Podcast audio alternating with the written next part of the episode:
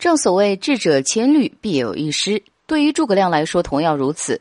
在民间传说中，诸葛亮似乎成了智慧的化身。然而，诸葛亮并非是万能的。在正史中，诸葛亮的才能并没有像《三国演义》中说的那样传奇。相反，诸葛亮的一生也曾犯下了很多错误。正是这些错误，最终间接导致了北伐失败以及蜀国最后的灭亡。第一是错用一人。诸葛亮第一次北伐期间，任用自己最得意的门生马谡驻守街亭。在此之前，很多人都建议任用实战经验丰富的魏延驻守街亭。然而，诸葛亮听不进任何建议，最终马谡被张合大败，街亭失守。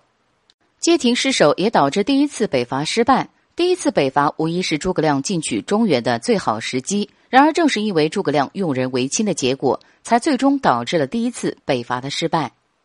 第二是错杀一人。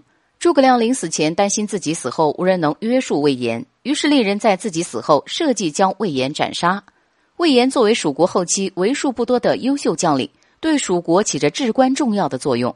而且有了魏延的存在，也能和姜维互相约束，达到制衡的效果。